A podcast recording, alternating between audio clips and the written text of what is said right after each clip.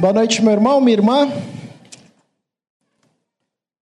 Certeza que Deus já tem nos falado, nos falou pela manhã, culto muito gostoso, e agora também continua a nos falar ao coração. Peço por gentileza que você acompanhe a leitura do texto bíblico que se encontra na primeira carta do apóstolo Paulo aos Coríntios, capítulo 15, a partir do verso 3. Carta do apóstolo Paulo aos Coríntios, primeira carta, capítulo 15, a partir do verso 3. Diz assim: Antes de tudo, vos entreguei o que também recebi, que Cristo morreu pelos nossos pecados, segundo as Escrituras, e que foi sepultado e ressuscitou ao terceiro dia, segundo as Escrituras. E apareceu a Pedro e depois aos doze. Depois foi, foi visto por mais de quinhentos irmãos de uma só vez, dos quais a maioria sobrevive até agora, porém alguns já dormem. Depois foi visto por Tiago, mais tarde por todos os apóstolos. E afinal, depois de todos, foi visto também por mim, como por um nascido fora de tempo, porque sou o menor dos apóstolos que mesmo não sou digno de ser chamado apóstolo, pois persegui a igreja de Deus. Mas pela graça de Deus sou o que sou, e a sua graça que me foi concedida não se tornou vã. Antes trabalhei muito mais do que todos eles. Todavia não eu, mas a graça de Deus comigo. Portanto, seja eu ou sejam eles, assim pregamos e assim crestes. Ora, se a corrente pregar-se que Cristo ressuscitou dentre os mortos, como, pois, afirmam alguns dentre vós que não há ressurreição de mortos? E se não há ressurreição de mortos, então Cristo não ressuscitou. E se Cristo não ressuscitou, é vã a nossa pregação e vã a vossa fé. E somos tidos por falsas testemunhas de Deus, porque temos asseverado contra Deus que ele ressuscitou a Cristo ao qual ele não ressuscitou, se é certo que os mortos não ressuscitam. Porque se os mortos não ressuscitam, também Cristo não ressuscitou. E se Cristo não ressuscitou, é, é vã a vossa fé, e ainda permaneceis nos vossos pecados. E ainda mais, os que dormiram em Cristo pereceram. Se a vossa esperança em Cristo se limita apenas a esta vida, somos os mais infelizes de todos os homens. Mas, de fato, Cristo ressuscitou dentre os mortos, sendo ele as primícias dos que dormem. Quero ler novamente o verso 19. Se a nossa esperança em Cristo se limita apenas a esta vida, somos os mais infelizes de todos os homens. Senhor Deus, esse dia é um dia muito especial tem sido um dia muito especial. Esse dia é o dia que celebramos a ressurreição do nosso Senhor Jesus Cristo. E é a ressurreição do nosso Senhor que traz sentido e significado a toda a existência. E nós rogamos por isso, rogamos ao Senhor, pedimos ao Senhor, que mais uma vez o teu Santo Espírito nos faça enxergar a profundidade dessa verdade e nos conduza a vivermos a nossa vida a partir da ressurreição e dependendo única e exclusivamente do Cristo ressurreto. Isso é um milagre, Senhor. A nossa mente não consegue alcançar por esforço próprio, a não ser que o Teu Santo Espírito nos leve até esse ambiente que é o ambiente da vida plena. É onde nós queremos estar. É o local onde nós não desejamos nunca sair. É o ambiente pelo qual nós desejamos viver e no qual nós desejamos viver. Em Cristo Jesus é o nosso desejo, a nossa oração. Amém.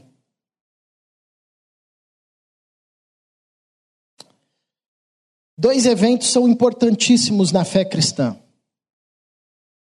sendo que o segundo é o mais importante de todos, e o mais importante dos dois. Um evento tem a ver com a perspectiva visível, objetiva, material, legal, está relacionada à lei. E o outro evento, que é mais importante que o primeiro e que todos os outros eventos que nós temos relatados nas Escrituras, ele está ligado com a fé, com o milagre, com aquilo que não dá para compreender a partir da mente, a partir da lógica, a partir da inteligência. Quais são esses dois eventos? A cruz e a ressurreição. Dois eventos importantíssimos na fé cristã.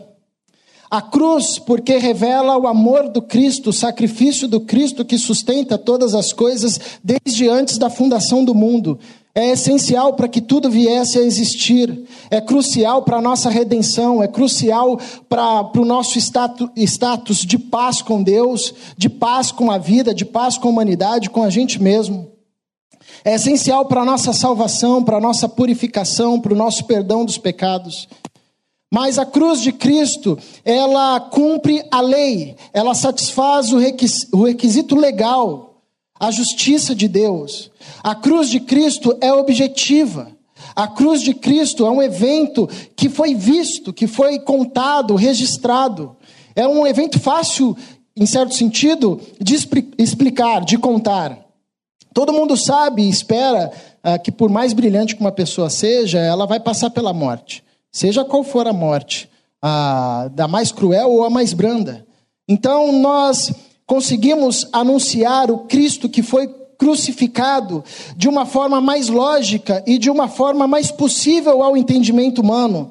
Porque todas as histórias de fé, a maioria das religiões, possuem esse caráter de um líder, de alguém que foi morto, enfim.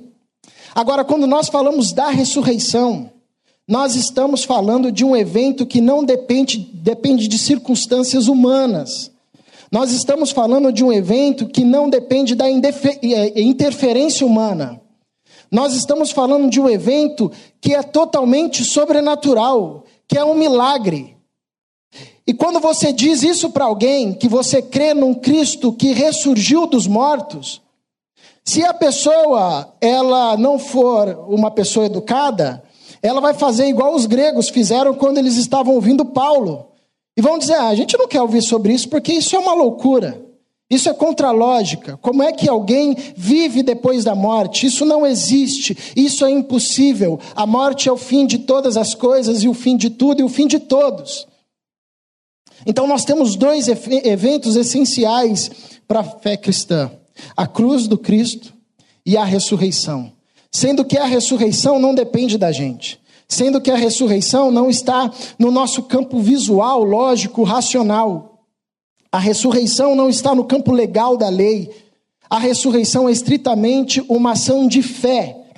A ressurreição é estritamente uma verdade baseada na fé, no poder do Cristo, no poder de Deus ao ressurgir Cristo dos mortos.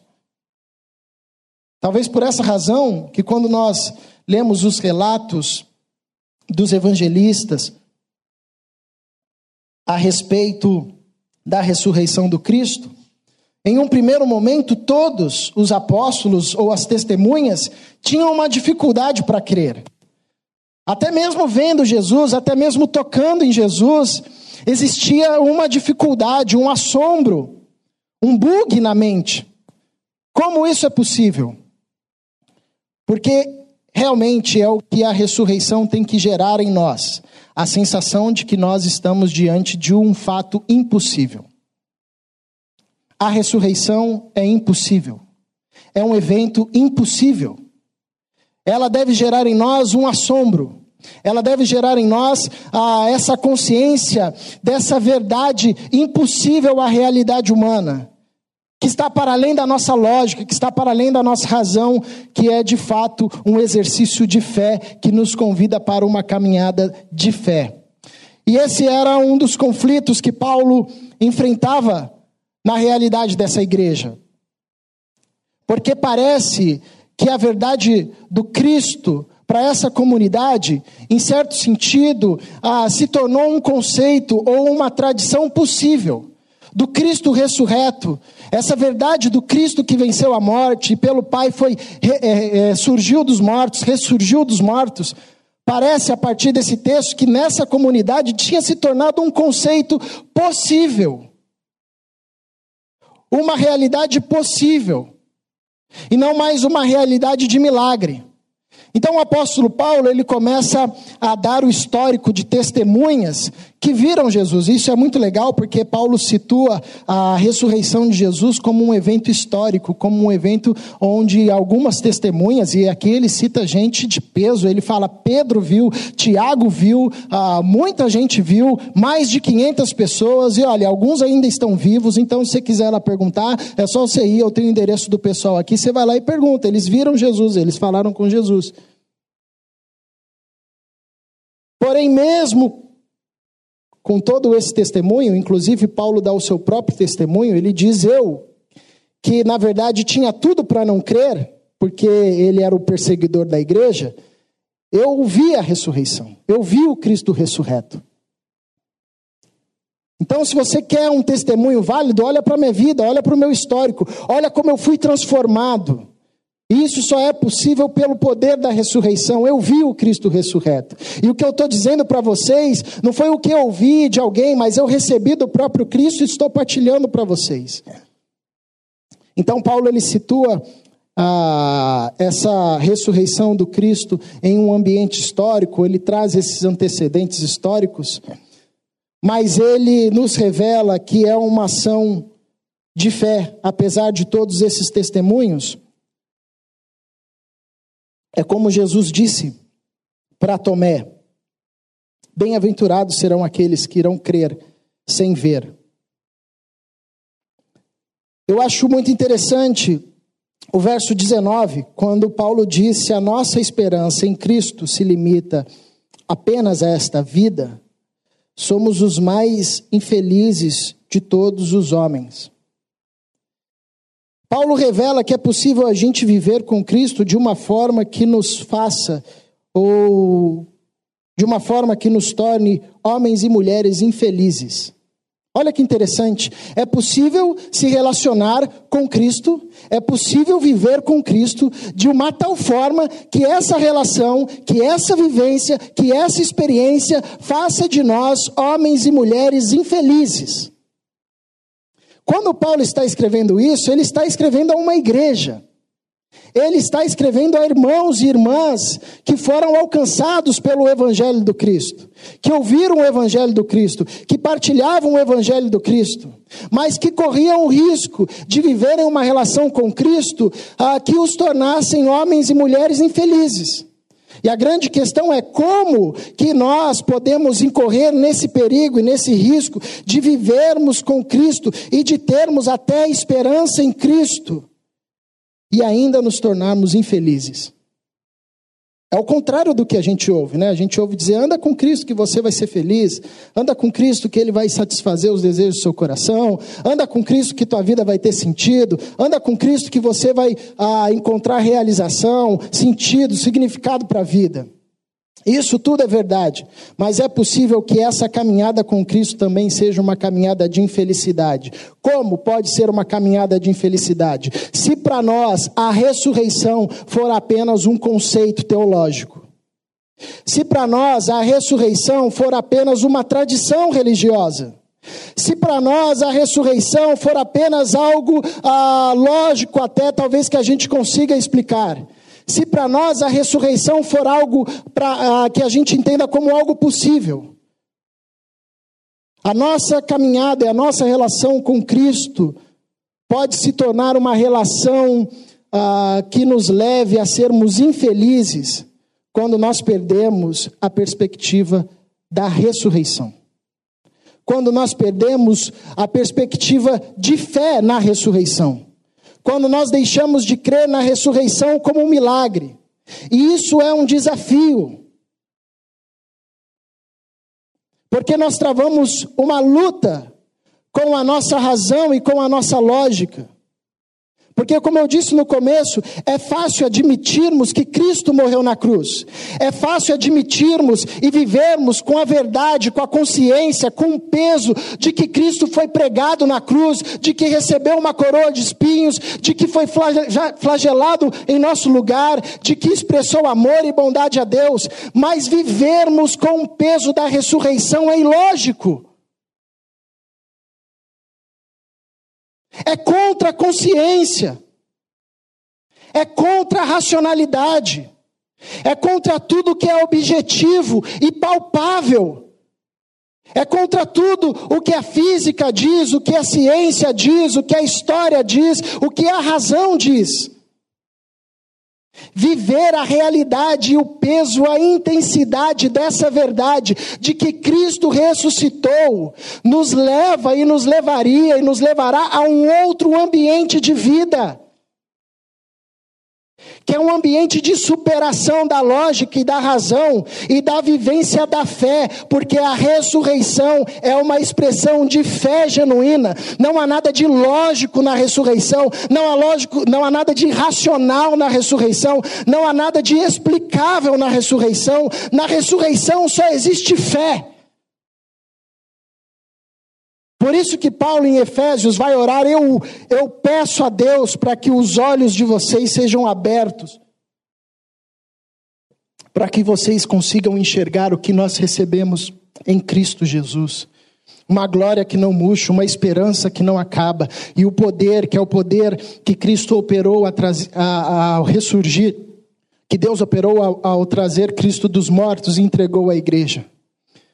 Paulo ora, eu peço para que os olhos de vocês sejam abertos.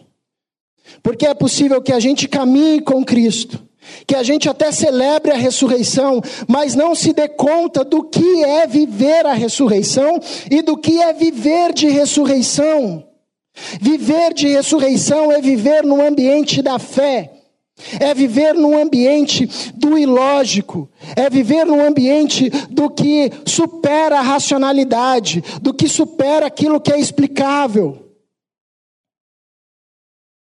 Qual é um sinal de que nós podemos viver com Cristo ou estamos vivendo com Cristo? Correndo o risco de sermos os mais infelizes dos homens ou seja, viver com Cristo, fazendo da ressurreição apenas um conceito ou uma tradição religiosa. Talvez um dos maiores sinais é quando a morte, em qualquer das suas expressões, seja ela no sentido literal da morte, nossa ou de alguém, ou nas suas diversas raízes, na dor, no desespero, no caos, na angústia, no medo, na separação, na cisão. É quando a morte, nas suas diversas facetas, se apresenta na nossa porta. Para onde nós corremos? Para onde nós vamos? Esse movimento revela como nós lidamos com a perspectiva da ressurreição. E esse movimento só muda a partir de um processo de milagre. O Damião leu o texto e ressaltou um dos versículos mais belos sobre da ressurreição de Jesus, é quando o anjo diz à mulher: "Por que você procura? Por que vocês estão procurando entre os mortos aquele que ressurgiu?" Essas mulheres sabiam da ressurreição, tinham ouvido falar da ressurreição. Mas quando o caos bateu, elas foram ao sepulcro. Foram procurar Jesus no local onde ele não está. Foram atrás de Jesus na casa onde ele não habita. Foram atrás de Jesus no ambiente onde ele não está mais. O anjo foi categórico em dizer: por que vocês procuram Cristo entre os mortos? Ele ressuscitou, ele não está mais aqui. Vão para Galiléia, ele não está mais aqui. Então, quando a morte bate na nossa porta, nas suas diversas facetas, para onde nós corremos? Para onde a nossa fé em Cristo Jesus nos conduz? Nos leva para o local onde Cristo não está? Para o ambiente da morte? Nos leva para o local onde Cristo não habita mais? Ou nos conduz ao ambiente da ressurreição? Ou nos faz olhar para a morte em suas diversas facetas a partir da perspectiva da ressurreição. Esse movimento, esse andar na história, esse deslocar-se na história diante das diversas apresentações das, da morte a, a nós e aos nossos, intensifica o quanto nós compreendemos e deixamos essa verdade da ressurreição tomar conta do nosso coração. Até que se torne muito mais do que uma tradição religiosa, até que se torne muito mais uma verdade que foi dita e que é dita por muitos, mas não é vivenciada, não, não foi, é, não tomou a nossa alma, não tomou o nosso coração. Então o apóstolo Paulo ele vem nos fazer um, uma exortação profundamente séria. Que é possível que vivamos com a nossa esperança em Cristo e ainda nos tornemos os mais infelizes dos homens, se a nossa esperança em Cristo se limitar apenas nessa, nessa época, nessa vida. A ressurreição é muito mais do que um conceito, a ressurreição é muito mais do que uma tradição religiosa. A, a ressurreição é uma experiência que deve nos tomar por inteiro. Ela não se não se adquire a ressurreição pelas categorias do exercício mental e lógico. Acho uma passagem interessante, Lucas capítulo 24, quando Jesus encontra os discípulos no caminho de Emaús. O texto que Jesus caminha com eles um bocado de tempo. Diz o texto, só que eles não conseguem reconhecer que é o Cristo ressurreto. Diz o texto que Jesus ensina as escrituras para esses dois discípulos, um bocado de tempo. Vai lá de Moisés, passando pelos profetas, pelos salmos. Então ensinou bastante coisa. E eles não conseguem reconhecer que é o Cristo. Aí diz o texto que eles sentaram para comer. E no partir do pão, na mesa, no ambiente da intimidade, da relação e da experiência, os olhos daqueles irmãos foram abertos e eles contemplaram o Cristo ressurreto. E eles voltaram aos discípulos e disseram como no partir do pão foi a eles revelado o Cristo ressurreto. Não foi na caminhada, não foi na explicação lógica, foi na relação de intimidade, na expressão da revelação do Cristo na mesa, no íntimo, mostrando a eles que ele era o Cristo ressurreto. A ressurreição está para além de qualquer explicação que a gente possa dar. Paulo enfrentou esse, esse problema em Atenas. Começou a falar do Cristo, todo mundo ouvindo, que história legal, foi puxando lá dos antigos, foi trazendo os filósofos, foi trazendo tudo, foi contextualizando a mensagem, um sermão impecável do ponto de vista da contextualização. O cara foi lá, pegou os deuses do grego, dos gregos, fez ali uma ponte muito legal, foi falando do Cristo, e aí quando ele fala da ressurreição, ele perde os caras. O centro da lógica intelectual. Você vai falar de ressurreição? Mas o texto diz que alguns ali ficaram interessados em ouvir. Porque é um milagre quando a ressurreição nos é revelada no coração e não apenas na mente. E quando é revelada no nosso coração, toma todo o nosso ser e nós passamos a viver de ressurreição. Nós passamos a viver na ressurreição, nós passamos a olhar para a vida na ressurreição, e quem olha para a vida na ressurreição, quem vive a vida a partir da ressurreição, quando a morte lhe bate a porta, não vai encontrar Jesus onde ele, ele não está. mas vai até Jesus onde ele está, que é no ambiente da ressurreição. Ou melhor, traz o ambiente da ressurreição para o contexto caótico e para o contexto de morte. A minha oração diante desse texto, na noite de hoje, no dia de hoje, é que a ressurreição seja para nós muito mais do que uma tradição religiosa.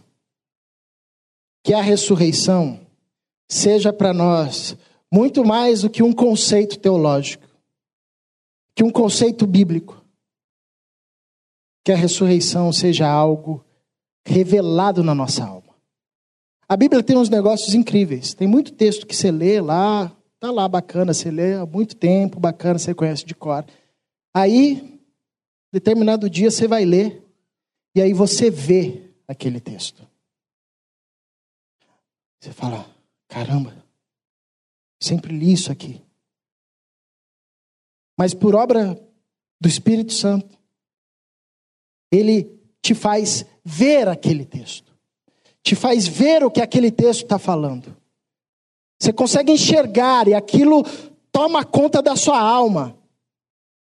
E aquilo torna um negócio inexplicável. E aí, quando você vai contar para outro, você vê, você está vendo o que o texto está dizendo? Olha aqui que coisa linda. O outro, é, legal, está aí. Nunca, a pessoa não consegue entender.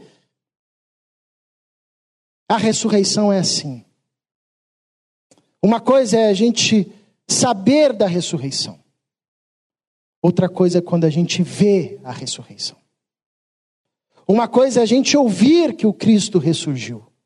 Outra coisa é quando o Cristo ressurreto se apresenta diante de nós, de uma forma inexplicável, e faz com que a gente termine esse encontro dizendo, igual os discípulos no caminho de Emaús: Não era à toa que o nosso coração queimava quando ele nos falava ao coração, quando ele nos expunha as Escrituras.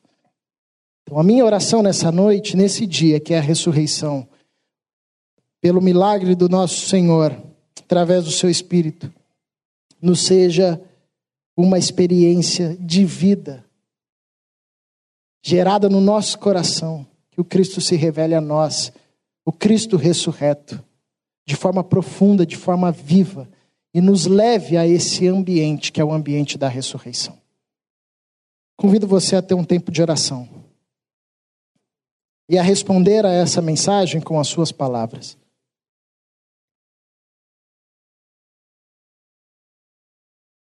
A cruz do Cristo, a rude cruz que o prendeu, não foi forte o suficiente para segurá-lo. O Pai o trouxe com todo o seu poder e revelou a nós que ressurreição é muito mais do que voltar à vida. Que ressurreição é a vida. Ressurreição é a vida.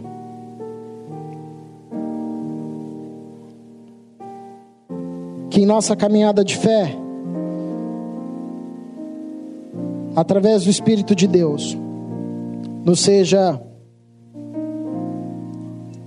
revelada a profundidade desse evento que aconteceu na história, mas que está para além da história a ressurreição do Cristo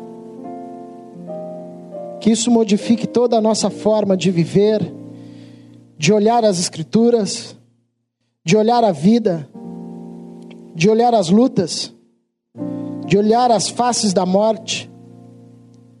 Que isso modifique todo o nosso enfrentamento ao caos. E que isso gere em nós o que gerou naqueles discípulos do caminho de Emaús um calor tão intenso na alma, que diz o texto que eles levantaram imediatamente e voltaram para Jerusalém para anunciar que Cristo ressuscitou. Você ouvirá mais uma canção entoada pelos nossos irmãos. Enquanto essa canção é cantada, faça a sua oração no seu lugar.